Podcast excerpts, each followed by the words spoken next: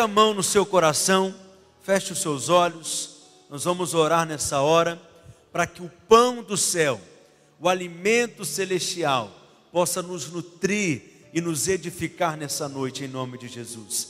Pai Celeste, nessa noite, nós te agradecemos pela Sua bondade, Sua graça, Seu favor ilimitado que tem sido derramado de forma abundante, transbordante entre nós. Que a Tua palavra nessa noite, mais uma vez, seja liberada com vida, com graça, com poder, com unção, que sejamos enriquecidos, nutridos, alimentados, fortalecidos, renovados, encorajados, edificados pela tua palavra. Pai, conceda-nos espírito de sabedoria e de revelação. Ilumina os olhos do nosso coração, do nosso entendimento nessa noite. Pai, eu te peço, me dê palavras espirituais que traduzam as realidades do teu espírito e nos dê ouvidos espirituais para discernir as verdades eternas, poderosas, celestiais, que serão ministradas nessa hora, que o nosso coração nessa noite seja tão tocado, tão ministrado, incendiado, renovado pela tua palavra e pela obra do teu espírito, em nome de Jesus, diga amém. Diga amém mais forte. Você sabe, Deus é um Deus de agenda e de lugares. Eu creio muito nisso. Quando nós olhamos para a Escritura, nós vemos momentos marcantes que mudaram a história do povo de Deus.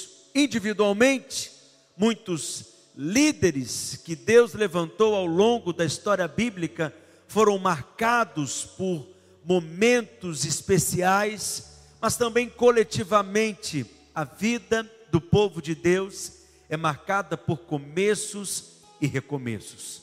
A nossa vida é assim, são ciclos e estações espirituais. Eu creio que essa pandemia, de uma certa forma, ela foi um acelerador para muitas coisas.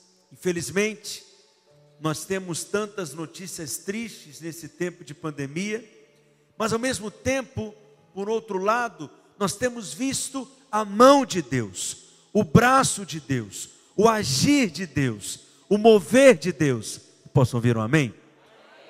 E eu tenho percebido que novos ciclos, novas estações, o Senhor tem nos levado a novos níveis, a novos lugares, a novos patamares espirituais. E tempos de conferência como esse são tempos em que Deus nos marca, são tempos em que é como se diz um divisor de águas. É como se Deus começasse um ciclo novo, uma estação nova, um tempo novo. Isso é chave para que projetos sejam renovados, para que sonhos sejam renovados para que propósitos sejam renovados, para que você receba um encargo novo, uma disposição nova, uma paixão nova. Alguém pode dizer amém?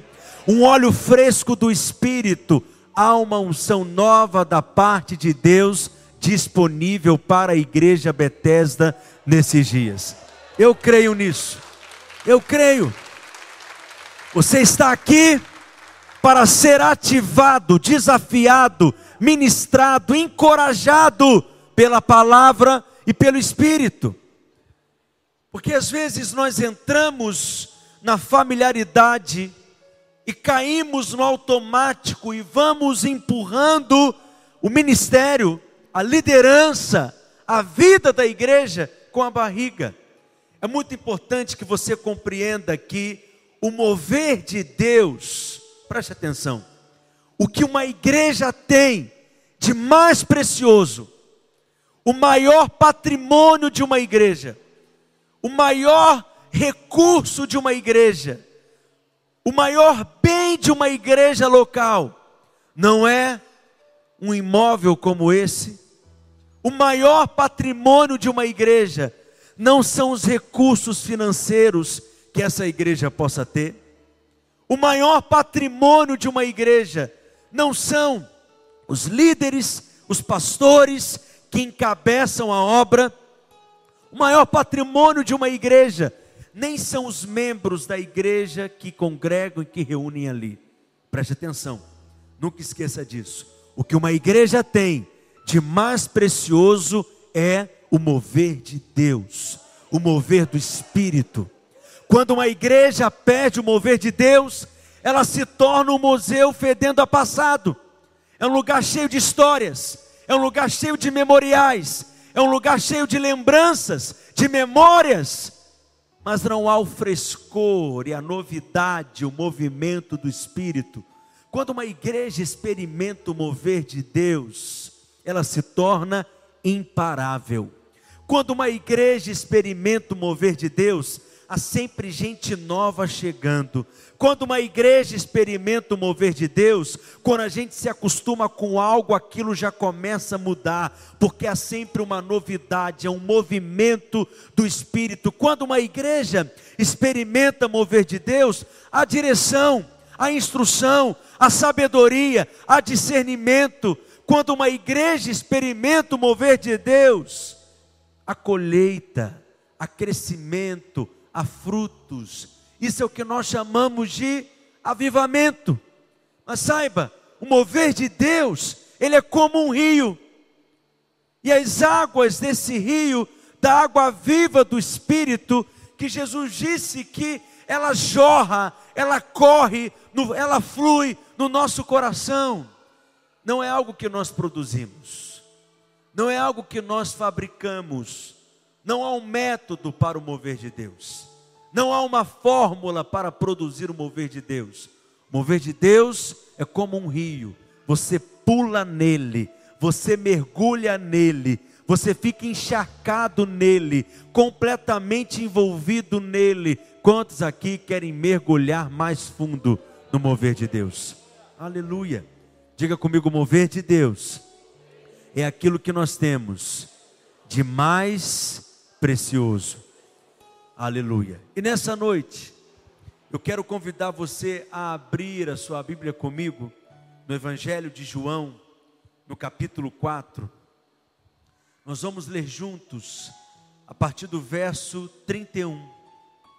João, capítulo 4, verso 31 em diante. Você vai acompanhar comigo, por gentileza, até o verso 42. Acompanhe comigo na sua Bíblia. Evangelho de João, capítulo 4, verso 31 em diante. Diz assim: Nesse interim, os discípulos lhe rogavam, dizendo: Mestre, come. Mas ele lhes disse: Uma comida tenho para comer, que vós não conheceis. Diziam então os discípulos uns aos outros: ter-lhe-ia porventura alguém trazido que comer? Disse-lhe Jesus: A minha comida consiste em fazer a vontade daquele que me enviou e realizar a sua obra. Verso 35. Não dizeis vós que ainda há quatro meses até a ceifa? Eu, porém, vos digo: erguei os olhos, vede os campos, pois já branquejam para a ceifa. Verso 36 o ceifeiro recebe desde já recompensa e entesoura o seu fruto para a vida eterna, e de Sarte se alegram tanto o semeador como o ceifeiro, pois no caso é verdadeiro ditado: um é o semeador e outro é o ceifeiro. Eu vos enviei para ceifar o que não semeastes. Outros trabalharam e vós entrastes no seu trabalho. Muitos samaritanos daquela cidade creram nele, em virtude do testemunho da mulher que anunciara. Ele me disse tudo quanto tenho feito. Vindo, pois, os samaritanos ter com Jesus, pediam-lhe que permanecesse com eles e ficou ali dois dias. Muitos outros creram nele por causa da sua palavra. E diziam à mulher: Já agora, não é pelo que disseste que nós cremos, mas porque nós mesmos temos ouvido e sabemos que este é verdadeiramente o Salvador do mundo. Diga aleluia. Esse texto que lemos, Jesus aqui faz declarações poderosas. Jesus aqui faz algumas afirmações muito fortes. Eu gostaria de compartilhar com vocês, nessa primeira noite de conferência, alguns riscos que nós temos, ou alguns perigos que nós corremos. Quando a igreja cresce, quando a obra cresce, quando a igreja se expande, no decorrer dos anos, com o passar do tempo, nós corremos o risco de perder a noção exata das coisas. Nós corremos o risco de perder a noção clara, a percepção correta das realidades espirituais. Como, por exemplo, quando nós estamos aqui, semana após semana, reunidos, ou na reunião de celebração como essa, ou nas reuniões de célula ao longo da semana, e nós estamos aqui ensinando, pregando, alimentando, edificando, instruindo, treinando, não é apenas por uma questão de você ser nutrido, encorajado, alimentado, edificado, não é apenas isso, é algo maior, é algo que vai além, é algo mais profundo, é uma questão de você ser equipado e de você se tornar um instrumento útil nas mãos de Deus e perigoso no mundo espiritual. Afinal de contas, cada um de nós, nós somos ministros. Em todos os momentos que nós saímos por essas portas, desse auditório, semana após semana, domingo após domingo, reunião após reunião, você está saindo por essas portas e você está sendo enviado. Enviado para essa cidade, enviado para o seu campo missionário. Você está sendo enviado para a sua escola, para a sua faculdade, para o seu trabalho, para a sua família. Você está sendo enviado para viver entre os seus vizinhos, entre os seus amigos. Nós somos enviados. E é por isso que nós não podemos esquecer das últimas palavras de Jesus para os seus discípulos, quando ele disse em Mateus, no capítulo 28, no verso 18: Jesus, aproximando dos seus discípulos, ele afirmou: Toda autoridade me foi dada no céu e na terra. Diga comigo, toda autoridade.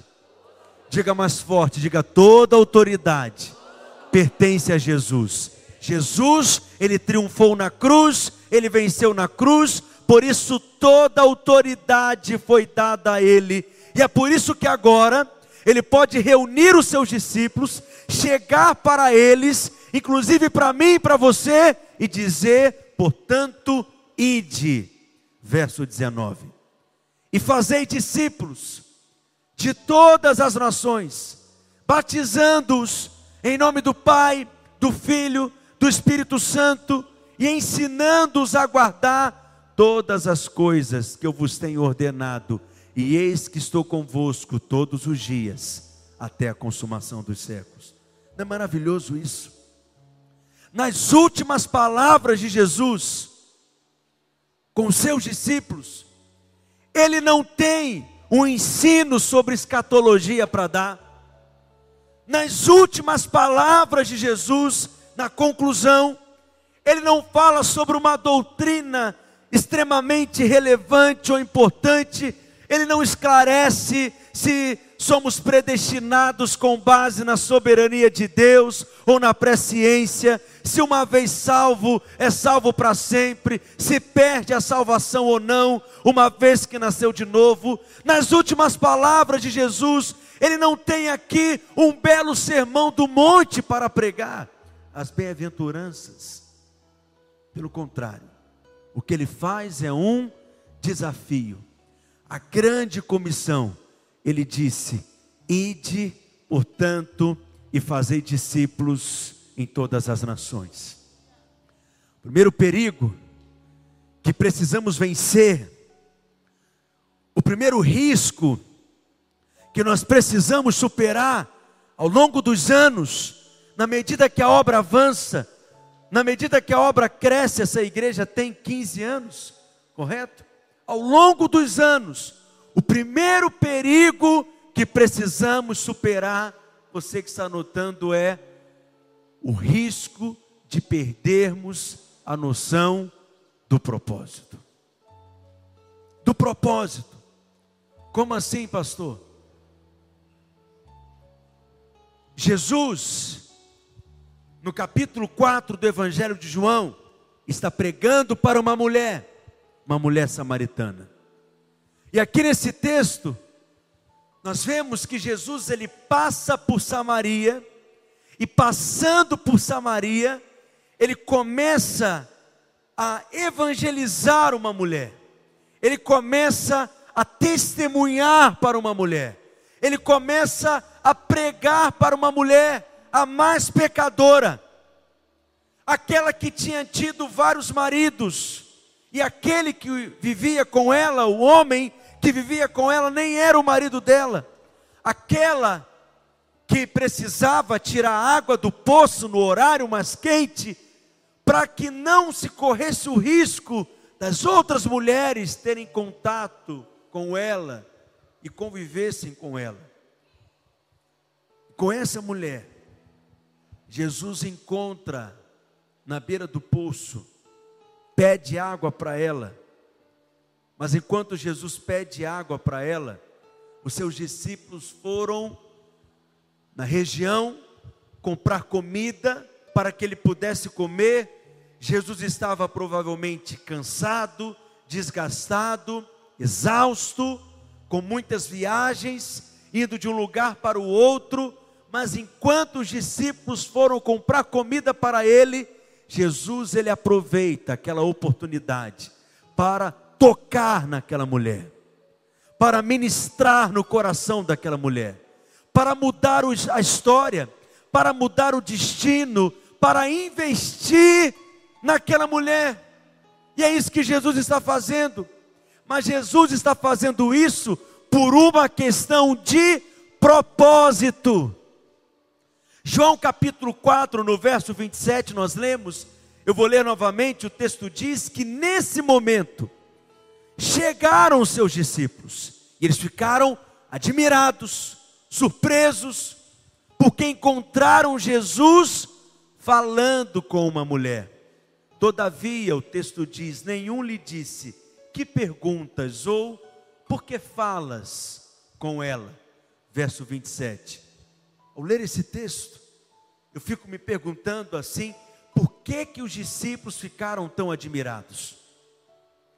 Por que que os discípulos ao verem aquela cena, ao terem aquela imagem diante dos seus olhos, eles ficaram ali tão chocados, tão surpresos? Por que que os discípulos ficaram tão admirados de encontrar Jesus conversando com uma mulher samaritana? Por quê? porque por um momento os discípulos perderam a noção do propósito. Eles perderam o senso do propósito. Se eles tivessem se lembrado do propósito, no momento em que eles chegaram ali e encontraram Jesus conversando com aquela mulher, provavelmente Pedro iria cutucar discretamente João, ia falar assim para João: João, você não está vendo Jesus? Jesus é assim, não perde uma chance, não perde uma oportunidade. Em qualquer momento está ele ali falando, está ele ali pregando, está ele ali testemunhando, está ele ali investindo, ministrando, compartilhando, derramando. Mas por que que os discípulos não pensaram assim ou não enxergaram assim? Por quê? Porque perderam a noção do propósito.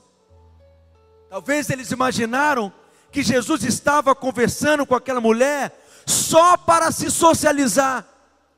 Talvez imaginaram que Jesus estava conversando com aquela mulher só para o tempo passar mais rápido, enquanto ele aguardava os seus discípulos chegarem com a comida. Se esqueceram daquilo que Jesus já havia dito, se esqueceram daquilo que Jesus já havia falado, pregado, ensinado, dizendo: olha, O filho do homem veio para buscar e salvar o perdido. Ele disse, foi ele mesmo que disse, para aqueles mesmos discípulos, para a sua equipe ministerial: os sãos não precisam de médicos e nem de remédios. Eu não vim para os sãos, eu vim para os doentes. Eu não vim para os justos, eu vim para os pecadores e levá-los ao arrependimento. Os discípulos já tinham ouvido isso de Jesus. Os discípulos já ouviam falar sobre esse coração de Jesus, mas eles se esqueceram. Eu quero te dizer que isso é tão fácil acontecer conosco. Facilmente nós nos esquecemos do porquê que nós somos igreja, do porquê que essa igreja existe, do porquê que essa igreja foi plantada nessa cidade, nesse lugar, do porquê que nós somos o que somos, o porquê fazemos o que fazemos, o porquê que nós nos reunimos, porquê cantamos, porquê pregamos, o porquê que nós realizamos conferências, o porquê que nós temos células. Facilmente nós nos esquecemos do que? Do propósito. O primeiro perigo é perdermos o senso do propósito. De repente, sem perceber, perdemos a noção do propósito, o propósito do porquê que nós estamos aqui, e nos esquecemos que estamos aqui para sermos uma voz profética nessa cidade. Esquecemos que estamos aqui porque nós somos a resposta de Deus para a cidade de Piracicaba. Não importa quais sejam os problemas, as crises que essa cidade tem enfrentado, essa igreja é a resposta de Deus. Aleluia! Esse é o propósito.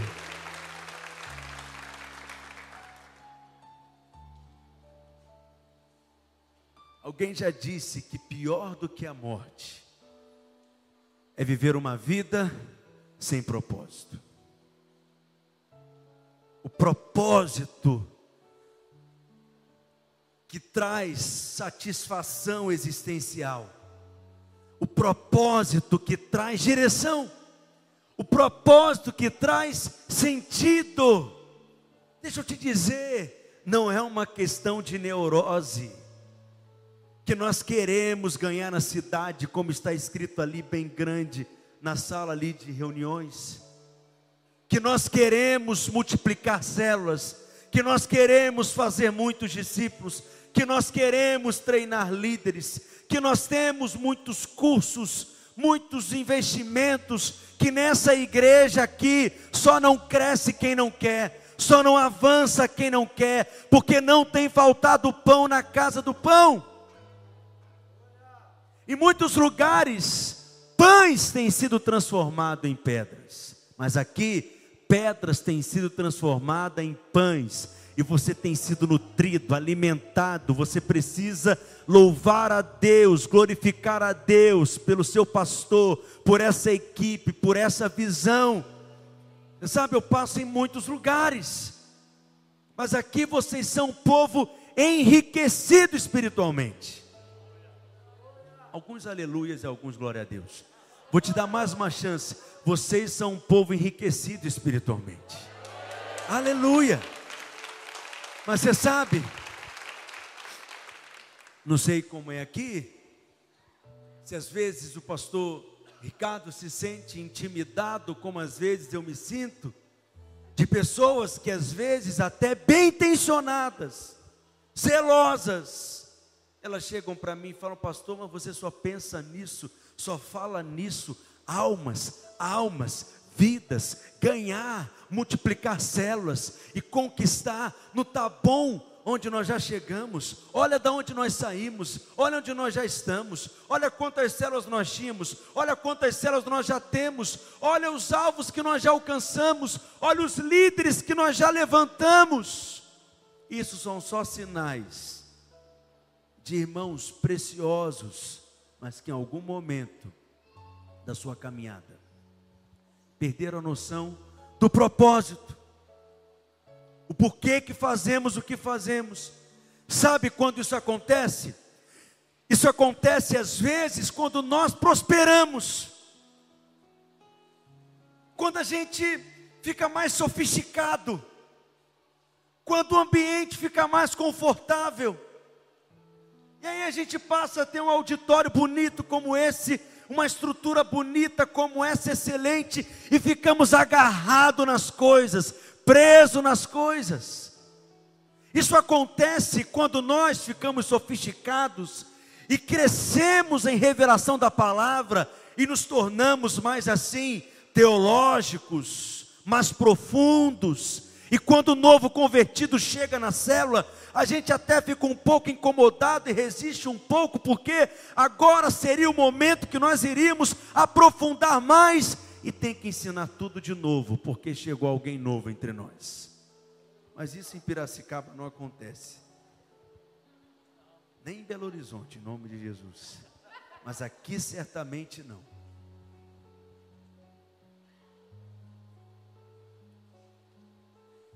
Existem igrejas, líderes, ministros, que sofrem de uma doença terrível, chamada de numerofobia. Não querem que a igreja cresça, têm medo do crescimento da igreja, resistem ao crescimento da igreja. É aquela conversa, pastor Ricardo, naquele tempo que era bom, quando nós começamos, e todo mundo se conhecia, e você ia na casa de todo mundo. Aquele tempo que era gostoso, porque eu sou assim, eu gosto de igreja pequena. Então você não serve para ir para o céu. Porque no céu é lugar de muita gente, é lugar de multidão. Vai ter uma multidão de salvos. A igreja tem a responsabilidade de crescer. Por quê? Porque a igreja tem o encargo de alcançar os perdidos. Então não é uma questão que a igreja pode ser grande, a igreja deve ser grande. Por quê? Porque é uma cidade para ser alcançada. Você está entendendo o que eu estou dizendo? Então eu creio, eu vejo isso pela fé. Muitos prédios como esse espalhados por essa cidade. Não sei como vocês chamarão, se serão campos, se serão congregações, se serão unidades, mas talvez não vai ser um prédio para 3 mil lugares, talvez não vai ser um prédio para 5 mil lugares, mas serão cinco prédios para mil lugares cada um, em pontos estratégicos dessa cidade. Eu creio, você crê? Mas por quê? Simplesmente porque nós queremos crescer por crescer?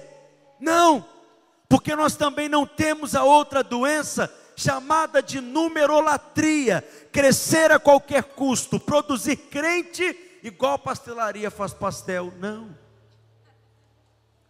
Não é crescer qualquer tipo de crescimento. Mas é claro, queremos crescer. Ah, pastor, sabe o que, que é? É por isso que eu não gosto de célula.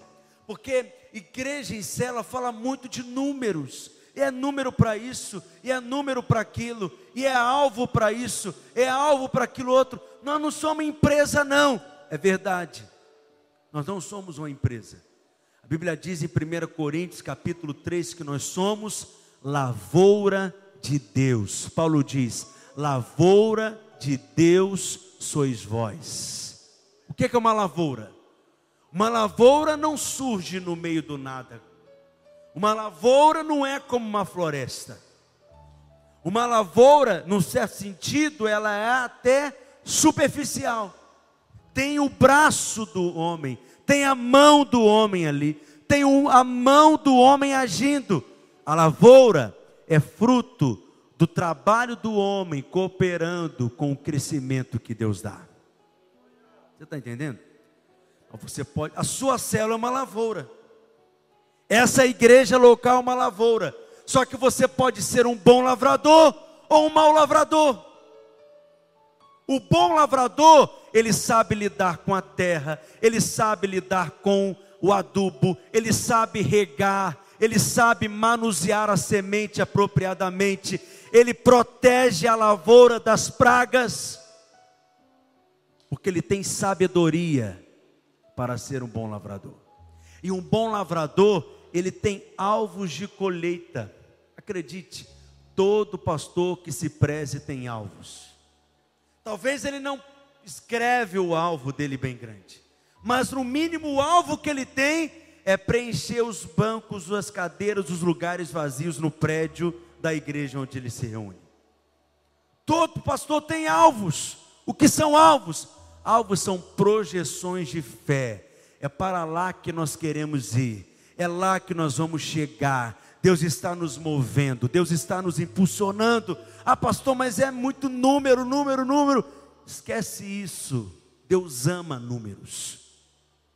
Tem um livro na Bíblia chamado de Números. Quando você olha no livro de Atos, aquele mover de Deus poderoso que a igreja primitiva vivia, a primeira pregação de Pedro, Atos capítulo 2, a Bíblia diz que o número de convertidos foram 3 mil. Atos capítulo 4, na segunda pregação de Pedro, a Bíblia diz que o número de convertidos passou de 5 mil. Atos capítulo 6, o mover é tão grande que diz que o número dos discípulos se multiplicava. Atos 6:1. Sabe o que eu fico mais impressionado? É que alguém contou. Alguém fez questão de contar 3 mil, 5 mil. E o mais impressionante é que o Espírito Santo achou que era importante Lucas registrar. Por quê? porque no lugar de números coloca a palavra vidas. Essa igreja só fala de vidas. Essa igreja só se importa com vidas. Essa igreja só quer saber de alcançar mais vidas. Vidas, vidas, vidas, vidas, vidas, vidas. Por quê? Essa é a batida do coração de Deus. Esse é o propósito. Diga aí para o seu vizinho, me ajuda aí a pregar para ele. Diga, você não vai perder a noção do propósito. Posso ouvir um amém? amém? Segundo risco que nós corremos, na medida que a obra avança, que a igreja cresce, que os anos vão passando, nós corremos o risco de perder o senso de urgência, do tempo, da urgência. Verso 35 diz: João 4,35, Jesus afirmou: Não dizeis vós que ainda há quatro meses para a ceifa. Ele completa dizendo que, projeta para mim, por gentileza, o verso 35. Eu, porém, vos digo. O que que Jesus disse? Leia comigo. Erguei os olhos, verso 35. Diga comigo: erguei os olhos e vede os campos, pois já branquejam para a ceifa. Diga comigo já. Diga já. Mais forte, diga já. Eu quero ouvir você, diga já. Jesus disse que o tempo é agora.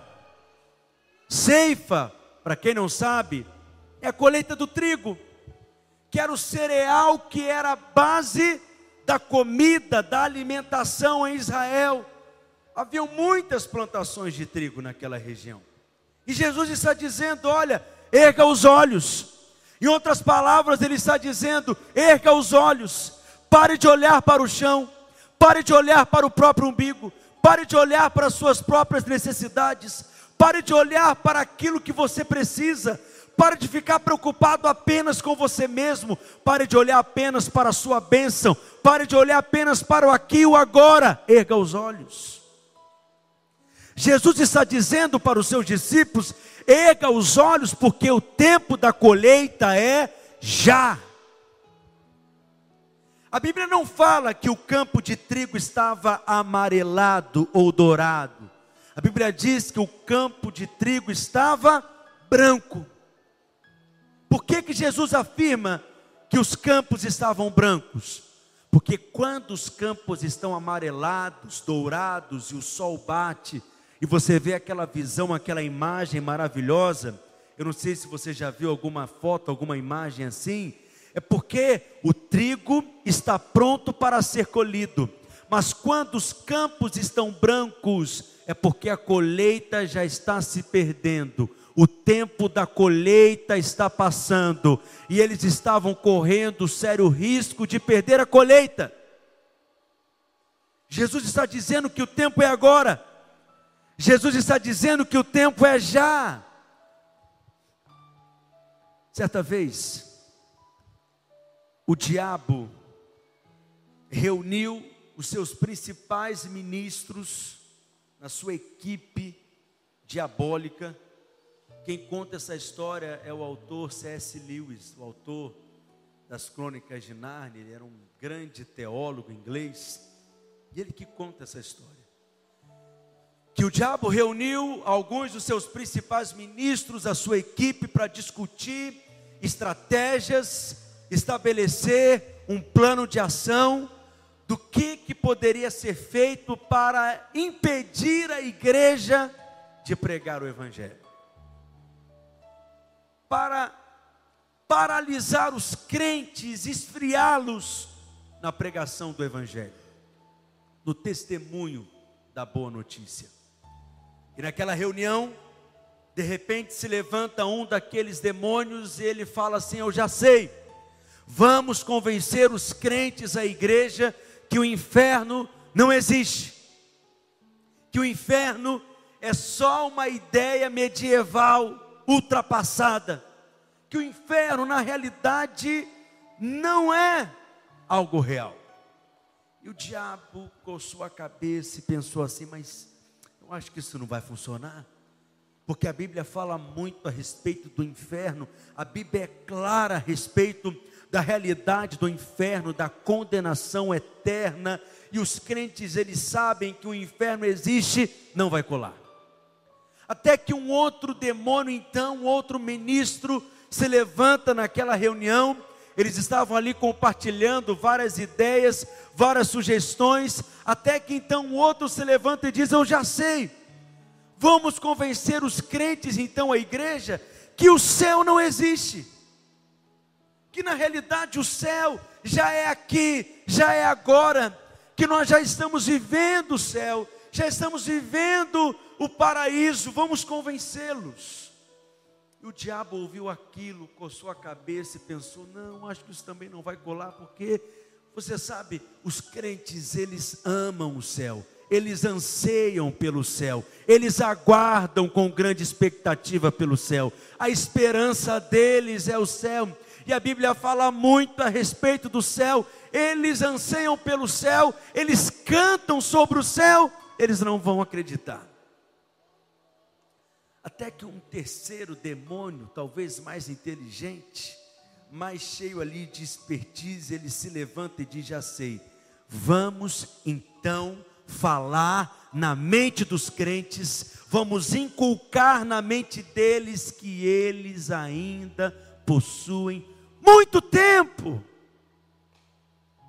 para pregar o Evangelho, que eles ainda têm muito tempo para fazer a obra de Deus, que eles não precisam se preocupar assim e ficarem tão angustiados que tem que pregar, que tem que falar, que eles não podem se calar, que eles precisam aproveitar todo o tempo, toda oportunidade e você sabe, o diabo ouviu aquilo, ele deu uma grande gargalhada, ele disse: É isso, vai dar certo, vai colar, vamos convencer os crentes que eles ainda têm muito tempo para fazer o ministério, que eles ainda têm muito tempo para pregar o Evangelho e que eles não precisam dessa fissura, dessa neurose toda, dessa preocupação de pregar, de falar, de testemunhar.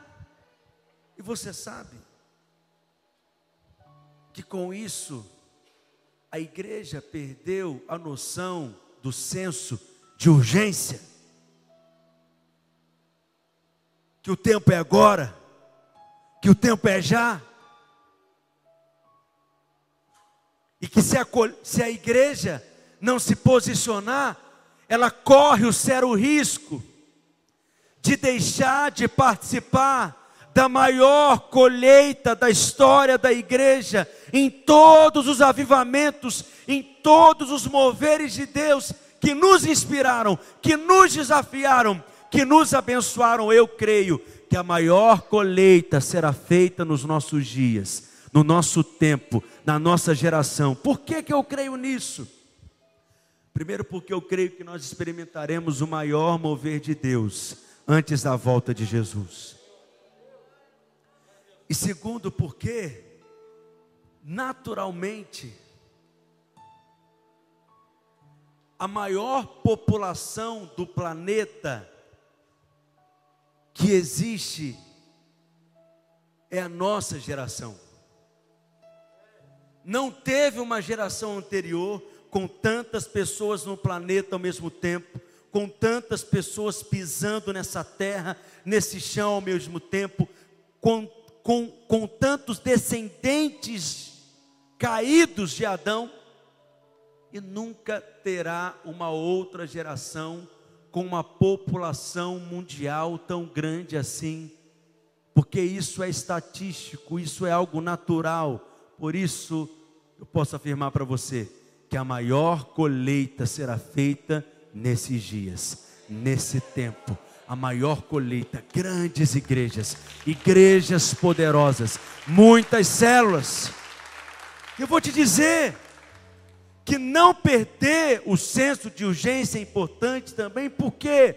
Porque Paulo diz que nós precisamos trabalhar enquanto é dia, porque quando a noite chegar, será muito mais difícil, encontraremos muito mais resistências, muito mais contrariedades. É só olhar para países aonde há uma sociedade que vive como se Deus não existisse, países na Europa completamente secularizados, vivem como se Deus não fizesse parte da agenda deles. A noite chegou em muitos desses lugares.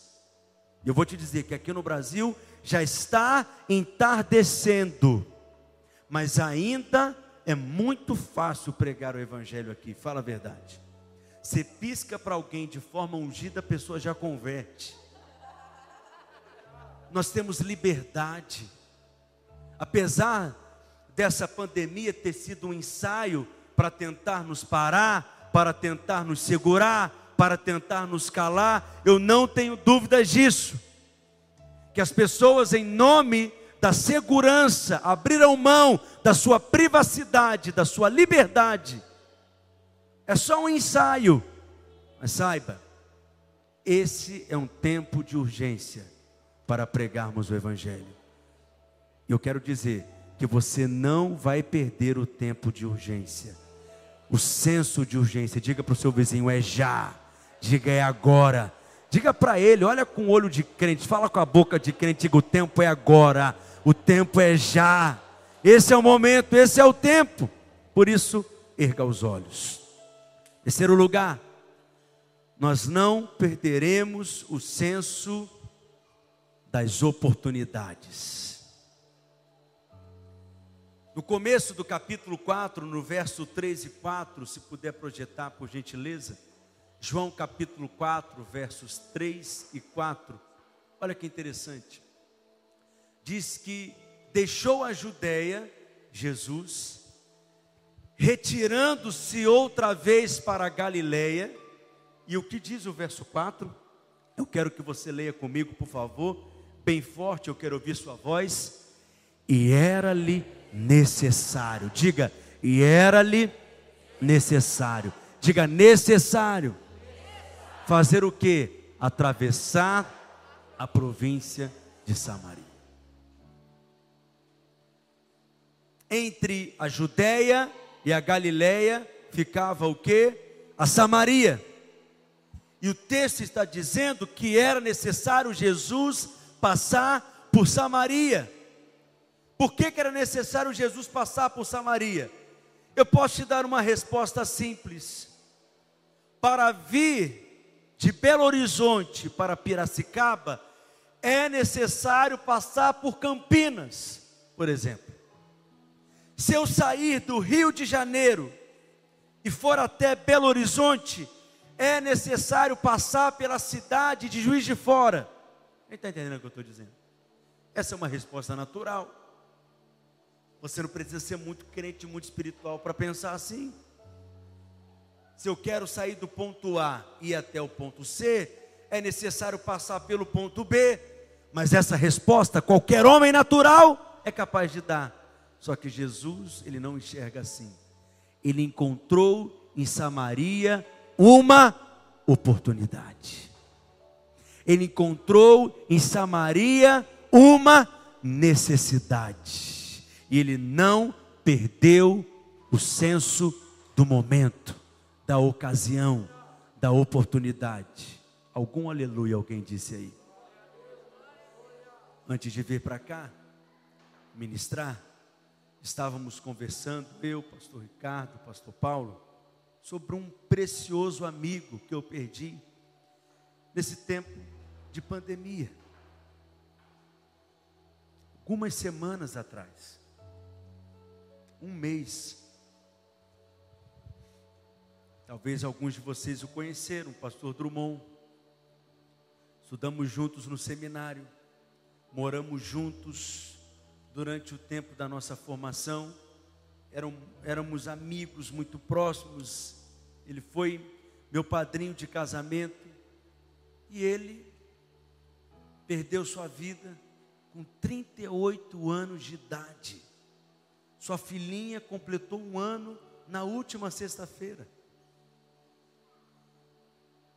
E você pode imaginar que eu fiquei completamente chocado, meu coração ficou uma mistura de coisas. E naquela ocasião, o que o Espírito Santo falou e ministrou claramente ao meu coração é: o que conta na vida não são os dias em que nós vivemos, o que conta mesmo é a intensidade que nós vivemos. Tem pessoas que morrem tem pessoas que morrem e outras pessoas dão graças a Deus porque elas morreram. Hitler, eu não tenho dúvida. Quando ele morreu, muitas pessoas agradeceram. Tem pessoas que morrem e que não faz tanta diferença, elas viveram a sua vida, viveram a sua história, mas sabe, tanto faz, tanto fez. Mas tem pessoas que morrem, mas elas deixam um legado, uma marca, porque a vida delas foi um festival de entrega, de investimento, foi um festival de envolvimento com o reino, com o propósito, com a obra de Deus, e são pessoas que marcam tantas pessoas, influenciam tantas pessoas e marcam tantas histórias. É por isso que a Bíblia diz que é melhor ir na casa do luto do que na casa da festa. Porque na casa do luto os homens pensam na vida, avaliam aquilo que realmente tem valor.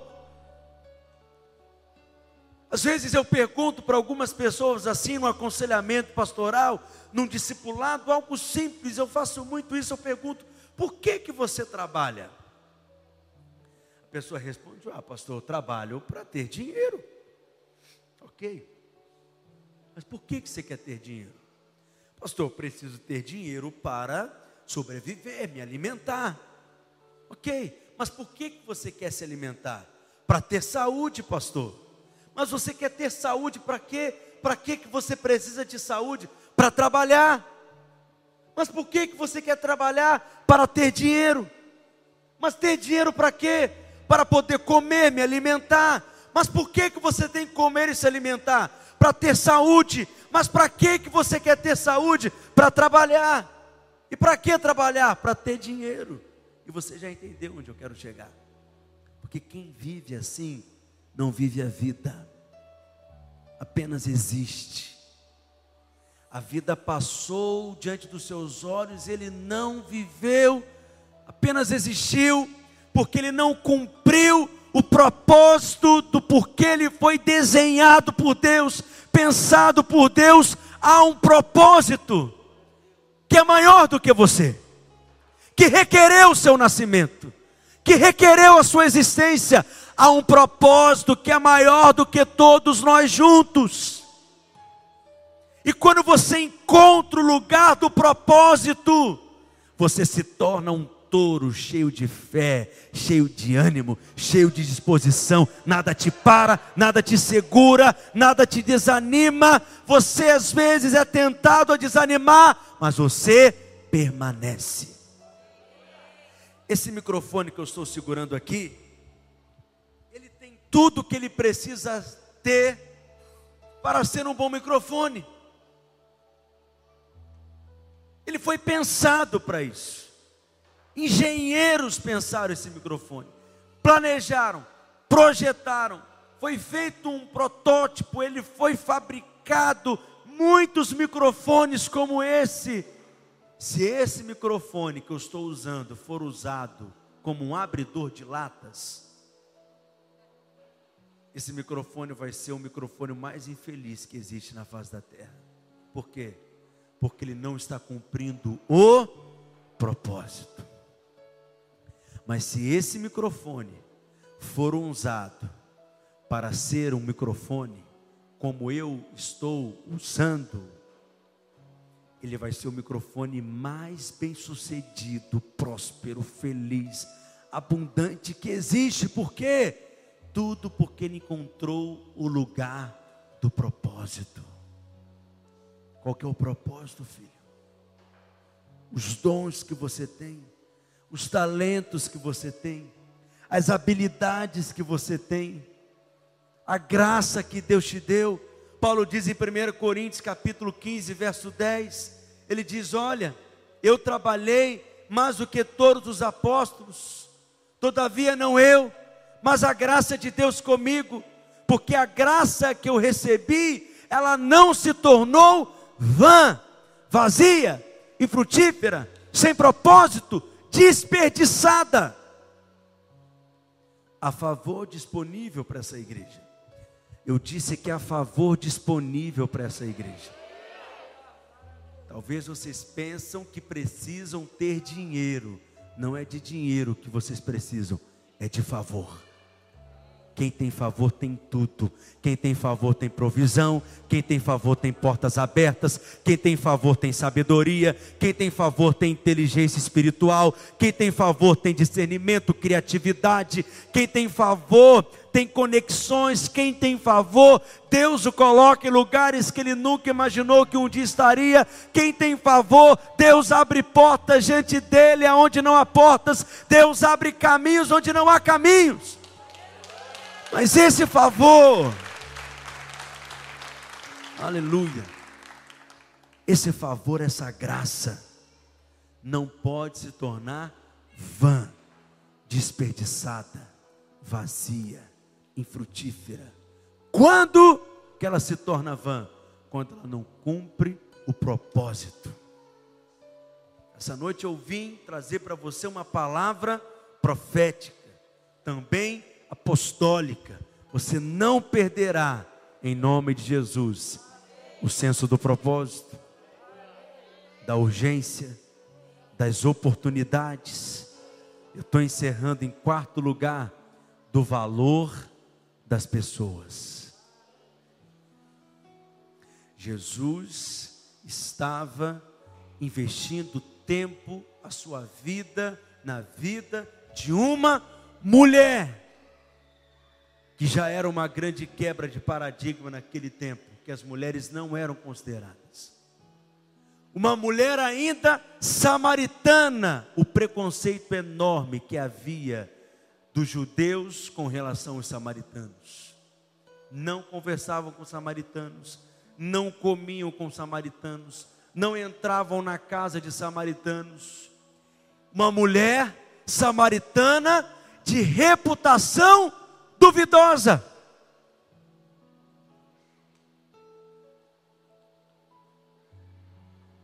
Mas porque Jesus nunca perdeu o senso do valor das pessoas.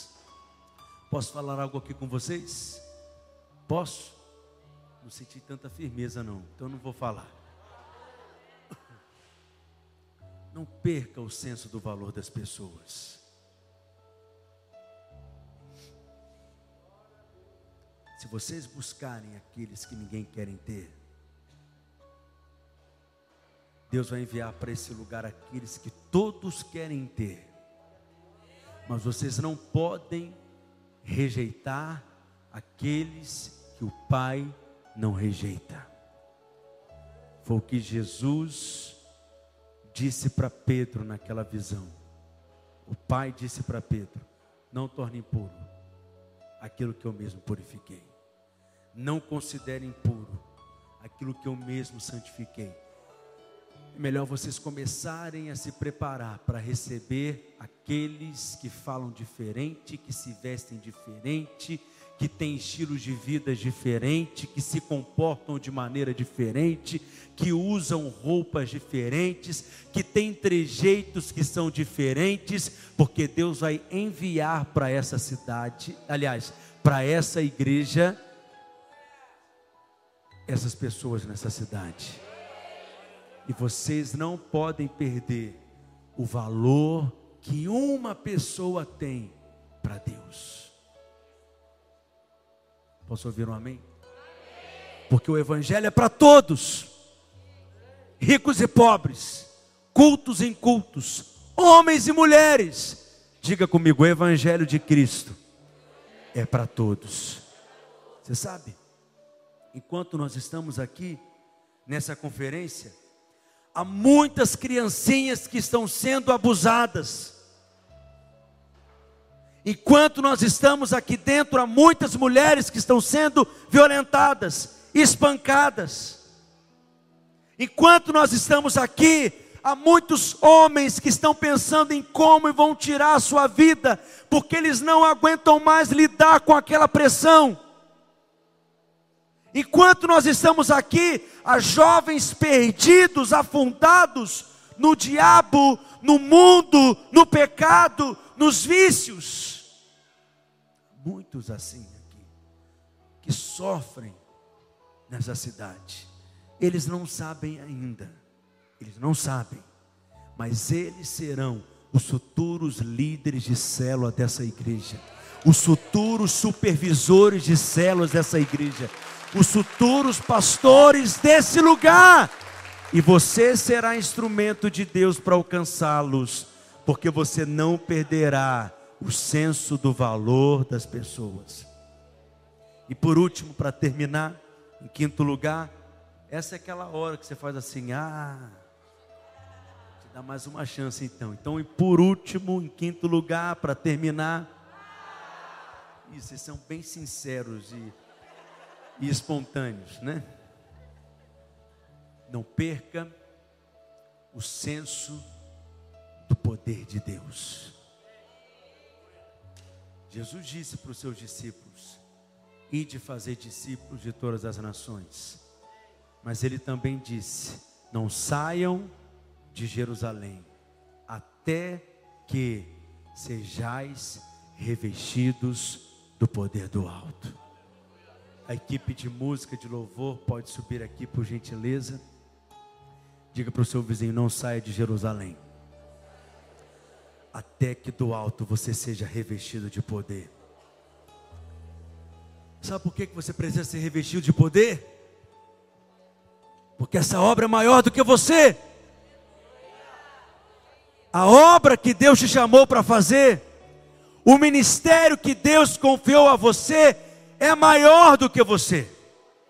Por isso que só pode ser realizado na dependência do poder do alto. Porque tem gente que diz assim: o ministério está acabando comigo, a igreja está acabando comigo, a célula está acabando comigo, essa visão está acabando comigo, a obra está acabando comigo. É porque o que você está fazendo, filho, não é obra de Deus, é a sua obra. Jesus disse assim: Olha, eu tenho uma comida para comer que vocês não conhecem. E essa comida que eu tenho para comer é fazer a vontade e a obra do meu Pai. Fazer a obra de Deus é comida para nós, é o que nos energiza, é o que nos sustenta, é o que nos fortalece. Sabe por quê?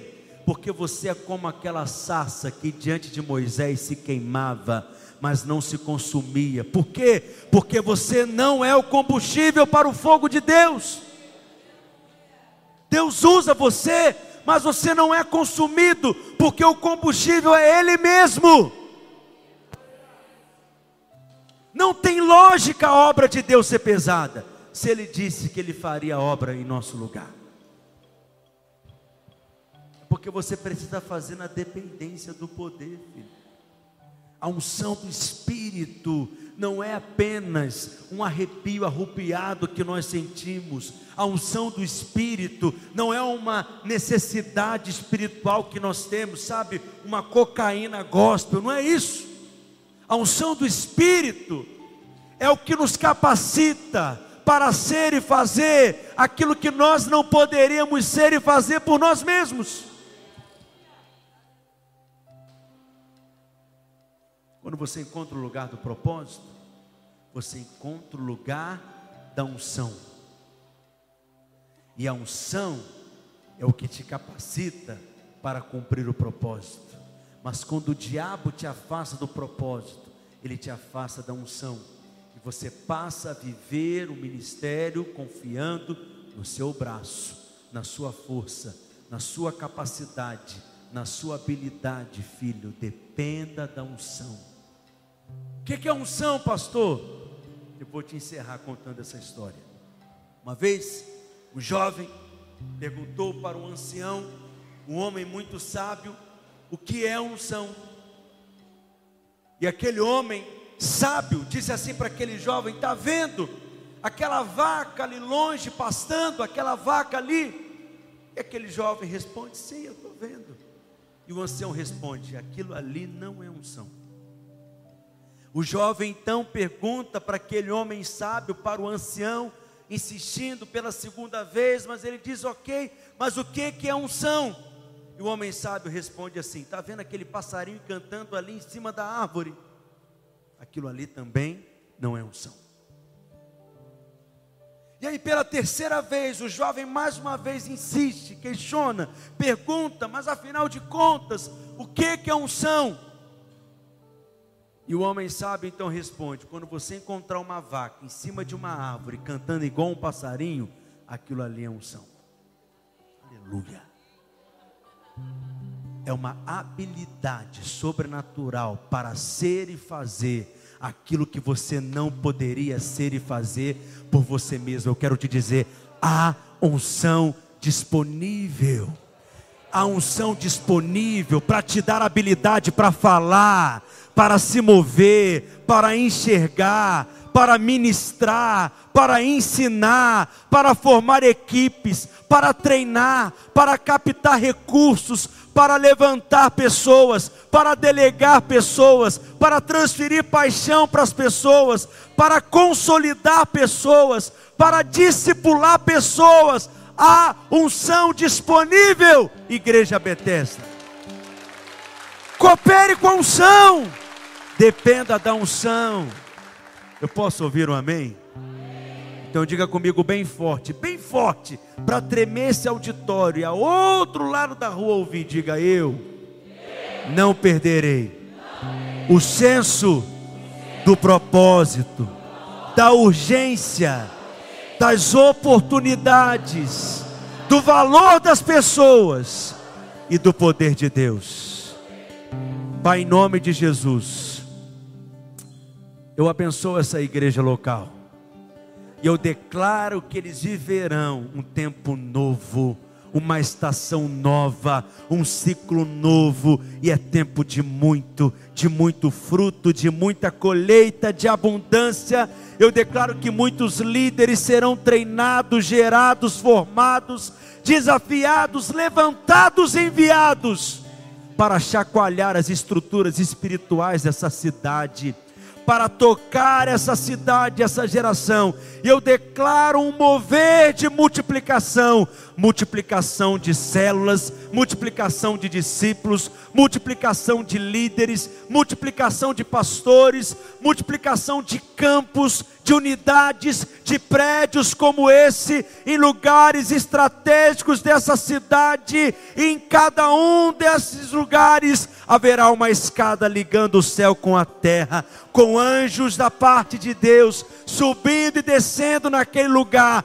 haverá provisão haverá suprimento, haverá recurso, não faltará nada nessa obra, porque é tempo de muito. Multiplica, Senhor, a tua bênção, a tua graça e libera sobre os teus filhos, sobre cada célula aqui representada, favor do céu, favor do alto, favor ilimitado, em nome de Jesus. Você crê? Você crê nisso? Então diga um amém bem forte. Se coloque de pé no seu lugar, por gentileza. Levante as suas mãos aos céus o mais alto que você puder. Abra os seus lábios e agradeça a Jesus. Agradeça a Ele. Isso, abra os seus lábios. Exalte a Ele com as suas palavras nessa hora, porque Ele é bom e fará grandes coisas no meio de vós. Oh, aleluia! É tempo de muito, é tempo de muito, é tempo de muito, é tempo de muito, é tempo de muito. Igreja Bethesda, em nome de Jesus, vocês irão transbordar nessa cidade. Cada bairro dessa cidade terá uma célula dessa igreja. Numa mesma rua, Três células, quatro células. Quando a reunião dessas células terminarem, vocês vão se encontrar no meio da rua e vão começar uma outra reunião de célula. Porque é assim que vocês são. Aleluia. Nesse tempo de conferência, o Senhor vai renovar o encargo do seu coração. Vai trazer uma paixão nova, um ânimo novo, uma disposição nova, um óleo fresco, uma unção nova e nada vai te segurar, nada vai te parar, nada vai te intimidar, e vocês irão ver o mover de Deus crescendo nesse lugar. Em nome de Jesus, levante as suas mãos e exalte a Ele. Vamos adorá-lo com todo o nosso coração.